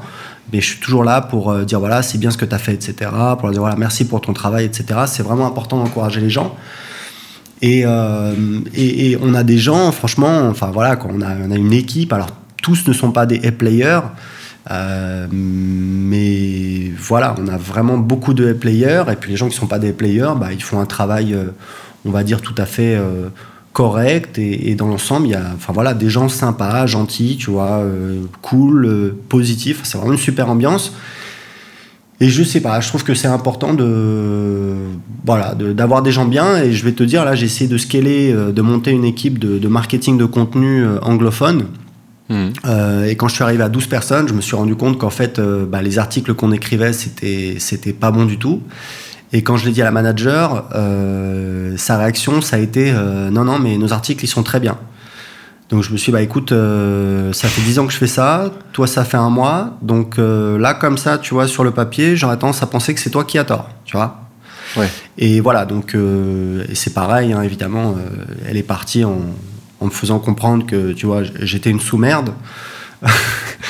et, voilà, c'est enfin c'est ce que je te disais, c'est quand tu travailles avec des bûches, euh, ils vont te ils vont te prendre la tête, c'est un truc de dingue quoi. C'est-à-dire qu'en partant, ils vont t'insulter littéralement, tu vois. C'est-à-dire que donc elle est partie, euh, elle m'a dit voilà, bah, quand est-ce que je vais avoir mon argent? Je dis bah en fait euh, t'énerve pas, on t'a fait le paiement aujourd'hui, tu vois, c'est enfin attends deux jours puisque tu vois on n'est pas dans le même pays. elle m'a dit ok bah dès que je reçois le paiement, je t'envoie les les, les, les, dossiers, tous les fichiers, etc. auxquels j'avais accès. Euh, elle a reçu l'argent, elle l'a jamais fait, tu vois. Donc euh, c'est pour te dire à quel point de pas avoir les bonnes personnes, c'est une galère. Euh, et vraiment, ça a été pénible. Ça a été un mois et demi très compliqué, très difficile. Et, par chance, il y avait un gars. Donc ça m'a rappelé vraiment l'épisode avec les développeurs, parce qu'il y avait un gars où, tu vois, il, était jeune, il sentait bon, il écrivait bien, il avait l'air sympa, et c'est une bombe. Et du coup, là, on est en train de, construire une petite équipe, mais petit à petit, où vraiment on prend le temps d'intégrer les gens euh, et d'avoir des gens voilà, qui sont dans le même délire, qui sont juste. Euh, c'est, y a, la majorité des gens sont des chèvres. C'est, impressionnant. C'est-à-dire que c'est quand même pas compliqué. Non, mais enfin, je veux dire, on, est tous là, on a tous besoin d'argent, on a tous envie de réussir. Bah, faut être voilà, faut être euh, coachable, faut écouter, faut avoir envie de progresser. La majorité des gens sont pas dans cette optique-là, donc c'est difficile de trouver des gens qui sont vraiment très bons. C'est ce que je te disais au départ. Je t'ai dit, voilà, la majorité des gens sont vraiment médiocres. Euh, il y a très peu de gens qui sont vraiment très bons. Et si tu veux vraiment avoir des résultats, il faut t'assurer que tu aies au moins une, une ossature, une structure solide de gens très bons. Mhm. Oui, je pense qu'une fois que tu as commencé à avoir une équipe euh, de A-player, en fait, même si tu fais rentrer quelqu'un qui a besoin de progresser, il va progresser parce qu'il s'il est prêt à ça, il va progresser. Et puis après, ça dépend aussi, tu vois, par exemple pour le support. Euh, et c'est pas pour diminuer l'importance du support, parce que c'est un travail très difficile. Et vraiment, euh, voilà, notre équipe, ils font un travail, un travail extraordinaire. Mais si tu as un A-player qui est manager qui et, le reste, il y a peut-être deux, trois A-players, mais le reste, c'est voilà, plus dans la norme, mais ça reste très correct. Bon, bah là, ça va très bien. Mais après, euh, ça dépend aussi des postes, ça dépend de l'organisation. Mais il faut vraiment. Nous, je sais que c'est. Enfin, je pense que c'est une des forces, en fait, de notre boîte, c'est vraiment cette capacité à recruter des gens et à, les intégrer, à les entraîner. Et c'est quelque chose qui est assez difficile à expliquer. Et peut-être c'est notre vision, et peut-être euh, voilà, il y a d'autres manières de faire. Peut-être que si on levait, euh, je sais pas moi, 30 millions et qu'on recrutait plein de gens, peut-être qu'in fine, on aurait plus de résultats, etc. Voilà, chacun a sa manière de faire, etc. Mais je, vraiment, c'est toujours un truc que j'ai pensé, c'est que c'est une des forces de notre boîte, c'est cette capacité à recruter des gens. C'est quoi ton process un peu pour recruter, vu qu'on en parle?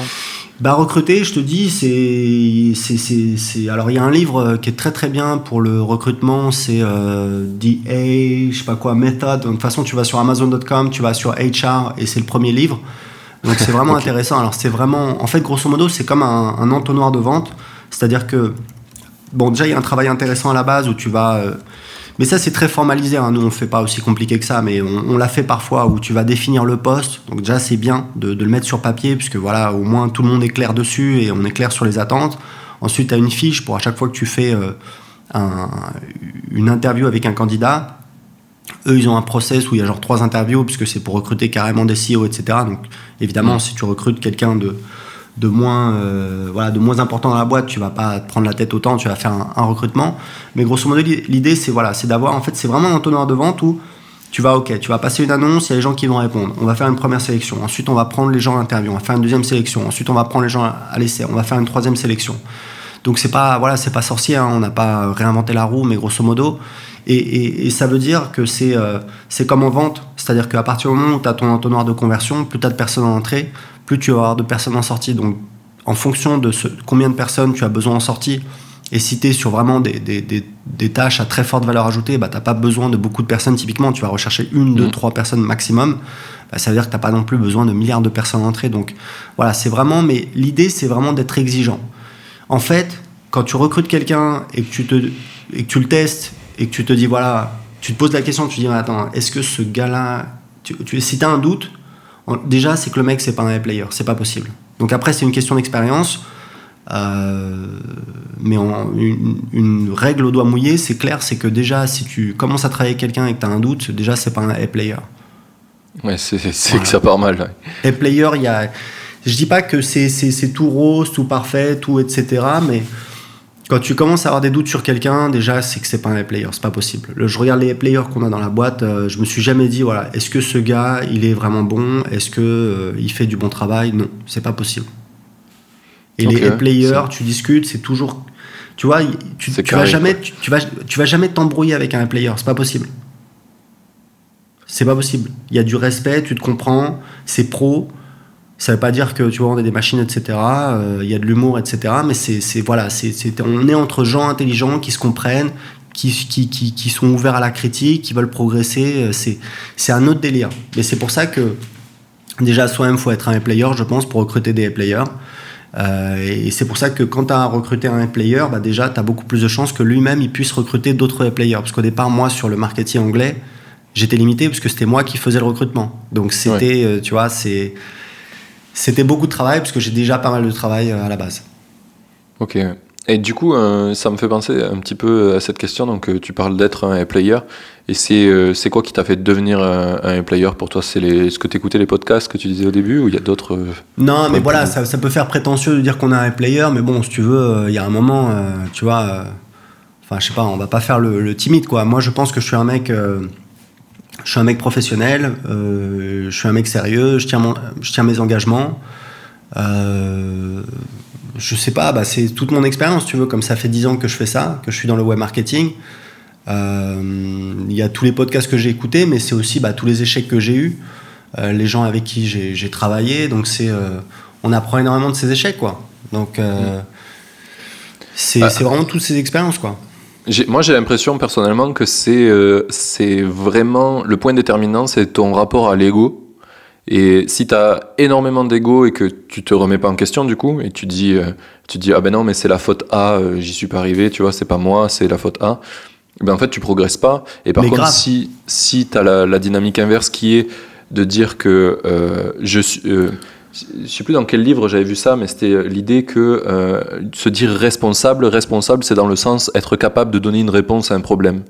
Et du coup, si tu te sens responsable des choses qui t'arrivent, tant que c'est dans les choses où tu peux réagir et le changer, ben dans ce cas-là, tu progresses beaucoup plus que quand tu ah, te dédouanes. Euh. Mais c'est exactement ça. C'est moi quand j'ai, en fait, quand je suis tombé un petit peu dans, dans la marmite, c'est quand j'ai commencé dans la vie professionnelle. Donc, j'étais administrateur système et réseau.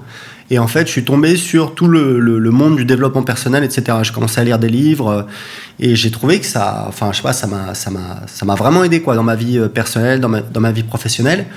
Et je me souviens qu'à cette époque-là, j'ai réalisé, donc c'était une petite boîte, on était une trentaine de personnes, qu'en fait, il y avait des gens dans la boîte, ils avaient jamais tort.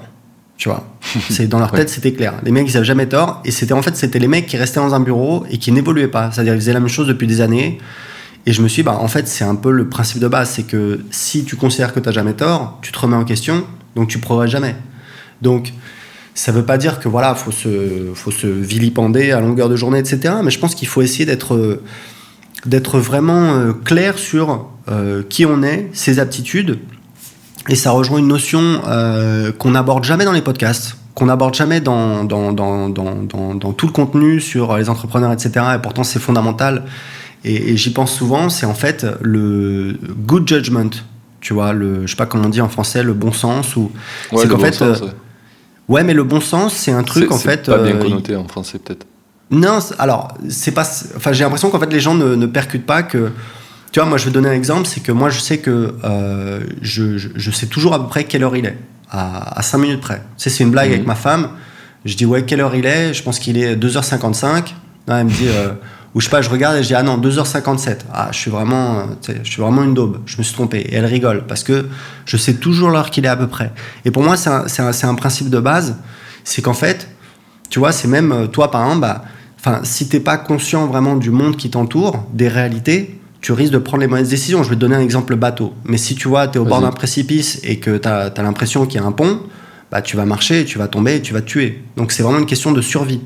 Donc, mm dans le domaine du business. Et ce que je veux dire, c'est que là, il y a beaucoup de gens. Enfin, tu vois là, par exemple, je vais pas rentrer dans les trucs politiques, etc. Mais tu vois tous les mouvements euh, conspirationnistes, négationnistes, etc. sur Internet. Tu dis putain, mais il y a beaucoup de gens quand même. C'est-à-dire qu'en fait, euh, sais, ils sont un peu dans une autre réalité, quoi. Ils croient que ils vont le contester, ils vont me dire non mais c'est toi en fait le boulet qui, qui voit pas que la Terre est plate, euh, tu vois. Donc c'est compliqué, chacun a sa propre, euh, tu vois, sa propre euh, réalité. Moi je sais qu'avec ma réalité, bah, j'ai des résultats extraordinaires. Donc je dis pas que j'ai raison tout le temps, mais je pense qu'il y a des choses que je vois bien, et je pense que pour un entrepreneur c'est là où je voulais en venir. good judgment, bah, c'est un truc qui se travaille, qui s'apprend, et, et, tu peux me dire que la Terre est plate et que tu as raison, mais bon, à la fin, à la fin, on fera les comptes et on verra qui, tu vois, a pris des bonnes décisions dans sa vie qui lui ont permis de s'acheter une grosse baraque, de gagner beaucoup d'argent, d'aider beaucoup de personnes et de faire des trucs super cool. Et qui va galérer parce qu'il est tout aigri dans son coin et qu'il prend des mauvaises décisions et que voilà. Alors après, j'imagine qu'il y a des négationnistes, euh, conspirationnistes qui, tu vois, qui, qui, qui, qui, réussissent au niveau professionnel. Mais ce que je veux dire, c'est que c'est un truc de base. C'est que si tu n'es pas capable d'avoir une vision exacte de la réalité, tu as moins de risques, tu as moins de chances de prendre les bonnes décisions pour ton business. Donc ça, c'est un truc que les gens, enfin je sais pas, les gens font pas attention à ça, c'est basique, mais c'est super important, puisque ton succès, les décisions que tu vas prendre dans ton business sont liées à ton évaluation de la réalité, du marché, de tes concurrents, qui vont entraîner, tu vois, bah, une logique en disant, voilà, tu, vas faire des hypothèses, tu vas dire, ok, bah, si on fait ça, peut-être qu'il va se passer ça. Et les gens qui vont gagner, c'est très certainement les gens qui ont vu, qui ont eu une estimation de la réalité la plus, la plus euh, proche de la réalité possible Juste, et, qui vont, et qui vont prendre les, les, bonnes décisions basées sur euh, une bonne logique. Donc, je sais pas, ça peut paraître bateau ce que je dis ou je sais pas si, si c'est clair. Non, non, c'est Mais c'est un truc, c'est un truc, euh, les gens, enfin, moi, ça me fait halluciner, quoi. C'est un truc, les gens ne, ne le voient pas. Moi, il y a des trucs que je sais sur mon marché qui me paraissent tellement évidents et je vois bien qu'on a des concurrents qui le voient pas. Et je me dis, bah, en fait, euh, c'est tant pis pour eux. Non, mais c'est tant pis pour eux, c'est tant mieux pour nous. Mais voilà, donc c'est pour ça qu'il faut un petit peu revenir aux bases et essayer un petit peu de, voilà, vraiment d'avoir un good judgment. Euh, je sais pas si tu connais Naval, tu dois connaître. Oui, oui, oui, je connais. Bon, bah voilà, bah, à un moment, il a un podcast là sur l'investissement et tout. Il disait good judgment. Et il a un podcast là-dessus. Il explique, il dit, bah voilà, c'est un truc, c'est pas facile, ça s'acquiert, etc. How do you know that you have good judgment? Bah, you never know, parce que tout le monde pense qu'il a un good judgment, tu vois. Mm. Euh, bon, c'est compliqué, c'est voilà, c'est un peu subjectif, mais c'est vraiment important. C'est-à-dire qu'en business, c'est un truc euh, qui est un peu, euh, enfin voilà, c'est underrated, quoi. Tu vois, on n'en parle pas assez. Clairement. Après, je pense que c'est lié aussi au fait que, ben, comme tu disais tout à l'heure, c'est très personnel d'avoir un bon jugement ou pas, et du coup c'est difficile de. Il n'y a pas de loi universelle là-dessus, donc c'est difficile d'en parler, je pense. Ouais, il n'y a pas de loi universelle, sauf que tu vois, c'est ce que je disais, c'est qu'à la fin, euh, on, va, on va relever les compteurs, on va voir euh, qu'est-ce que tu as fait dans ta vie, quel, quel résultat tu as obtenu. Euh, oui, tu as un facteur chance, mais bon, tu vois. c'est marrant, il y a des gens, ils ont toujours de la chance, et puis il y a des gens, ils n'ont jamais de chance. en général, quand tu creuses un petit peu, tu t'aperçois qu'il y a des gens qui prennent des bonnes décisions, et tu as des gens qui prennent, qui prennent des bonnes décisions, et des gens qui prennent des mauvaises décisions. C'est souvent comme ça que ça s'explique. Hein. Il n'y a pas de. Mm. Donc, euh, bon, c'est. J'ai écouté euh, récemment euh, un, podcast de David Laroche avec le fondateur de. Merde, l'ancien fondateur de Mythique, j'ai perdu son nom. Ouais, je l'ai vu, je l'ai vu aussi. Je... Marc Simoncini, j'ai. Marc Simoncini, ouais. Et il y a mm-hmm. un truc là-dedans que j'aimais bien et qui lui parle de l'instinct dans le sens où euh, il est, euh, c'est un entrepreneur très instinctif, il dit, et euh, il, il, prend beaucoup de décisions à l'instinct. Et moi, c'est un peu cette impression-là que j'ai, c'est qu'en fait, en tant que personne et en tant qu'entrepreneur, il faut aiguiser son instinct. Ouais, et souvent, souvent essayer de prendre des décisions et de, de voir pourquoi a priori, a posteriori plutôt, si c'était bien ou pas, et de, de s'auto améliorer quoi sur son instinct. mais alors, 100% d'accord avec toi, mais alors pour moi, l'instinct, c'est un petit peu différent du judgment où c'est un truc plus animal et plus, tu vois, il explique par exemple que voilà, euh, il y a des, euh, je crois que c'est des, Suédois, là, c'est des mecs de une boîte, là, machin, de, la fin des années 90 qui voulaient les racheter et euh, ils étaient prêts à signer, etc. Ils font une soirée et le mec, le mec, il arrêtait pas de lui répéter, ok, mais demain 10h, on se voit pour signer, etc. Et il rentre chez lui, il dit, mais attends, mais pourquoi le mec, il insiste autant, autant etc. Ils disent non.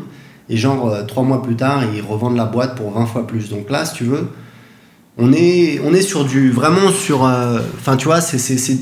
Est-ce qu'on peut dire que c'est du good judgment? Oui, in fine, c'est du good judgment, mais c'est vraiment instinctif. Donc, euh, pour moi, c'est deux choses différentes où le, le, good judgment, c'est vraiment basé sur, tu vois, un, raisonnement euh, basé sur des faits très rationnels, etc. l'instinct c'est beaucoup plus animal et, c'est quelque chose que tu vas. Enfin, moi je sais que voilà, j'ai.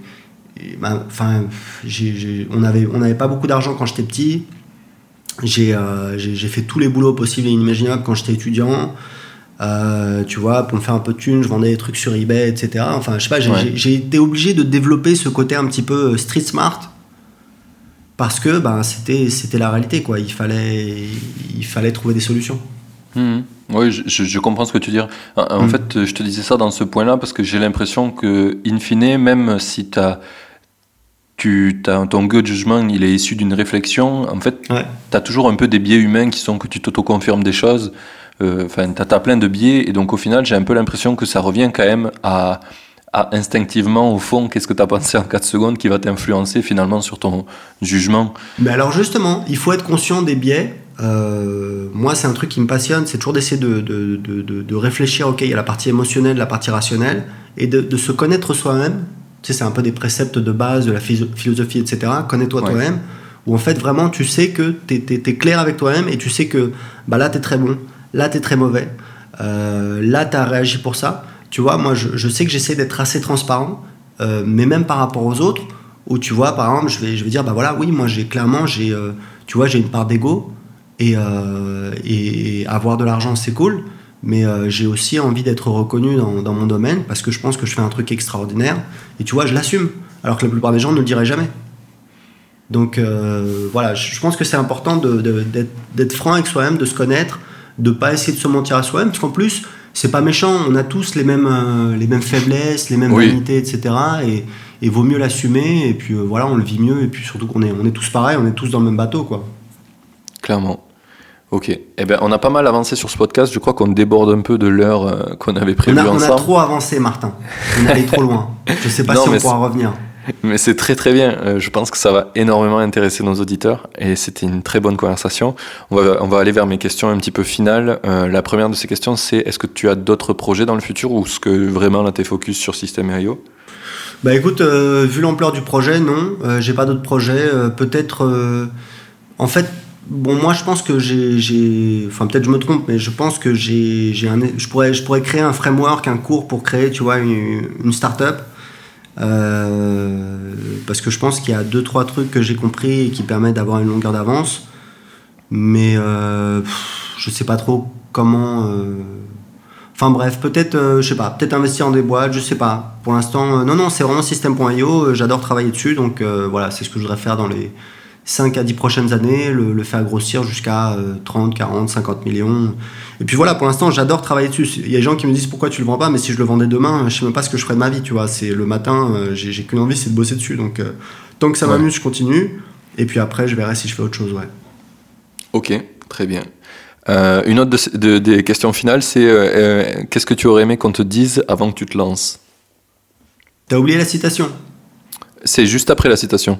Ah d'accord, parce que tu me l'avais dit, du coup j'avais préparé. Euh, ouais, alors écoute, c'est marrant parce que c'est un peu, euh, il y a souvent la question dans les podcasts, c'est voilà, qu'est-ce que tu aurais aimé qu'on te dise euh, quand tu avais 20 ans? En fait, j'ai pas la réponse à ça parce que je suis, je suis vraiment, j'ai eu des, des, galères, des gros échecs, mais je trouve qu'elles ont fait partie du, du cheminement et, je regrette rien et je changerai rien et, et à la limite, je pourrais, je pourrais lui dire, bah t'inquiète pas, ça va bien se passer, mais peut-être que si je me disais ça, bah en fait, je je, je, je, je, me, je me défoncerais pas autant et du coup j'aurais pas les mêmes résultats donc en fait euh, je ferais rien. Je dirais profite, voilà. Mhm.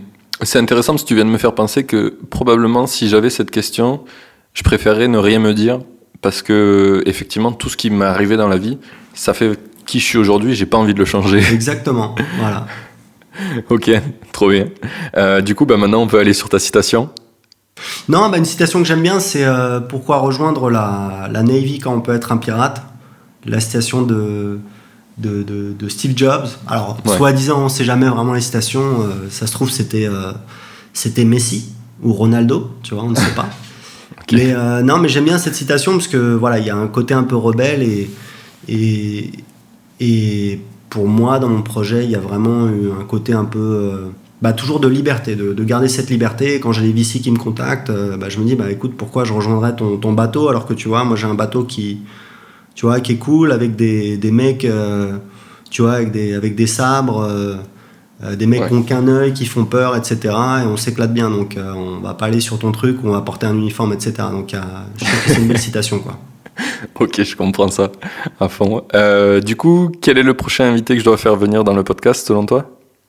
Ouais, c'est une excellente question. Euh, écoute, on a un client de System.io qui s'appelle Roman euh, de Ecom French Touch et euh, c'est, on échange souvent et c'est comment dire, c'est juste une des personnes avec lesquelles je suis enfin voilà que je trouve vraiment je le trouve brillant dans, dans, alors on est on est très proche dans on arrive souvent aux mêmes conclusions donc voilà forcément je suis un peu biaisé parce que du coup il pense comme moi donc je vais dire il est super intelligent mais en fait non, mais c'est un, mec, il a, il a 24-25 ans, avec son associé, ils font 100 000 euros par mois. Euh, et c'est le mec, tu parles avec lui, bah, en fait, c'est juste un mec sympa, euh, qui fait les choses bien, qui paye ses impôts, euh, tu vois, qui a la tête sur les épaules. Enfin, je sais pas, je trouve ça hyper, hyper inspirant et, et il cartonne et ça fait plaisir. Voilà. Ok, c'est noté. Bah, trop bien. du coup, la dernière question, la plus simple, c'est qu'on envoie les auditeurs qui veulent te suivre Ouais, bah, euh, système.io, donc système, euh, on l'écrit à la française, avec un E à la fin. Il y a toujours les gens qui me disent pourquoi t'as pas pris système.io, euh, système sans E? Bah, je sais pas, parce que c'était pas disponible. et, et, et, voilà, donc système.io, système avec un E, vous pouvez l'essayer gratuitement pendant 30 jours, ou sinon vous cherchez système.io, vous allez trouver facilement. voilà, Ça sera dans la description de l'épisode. Hein.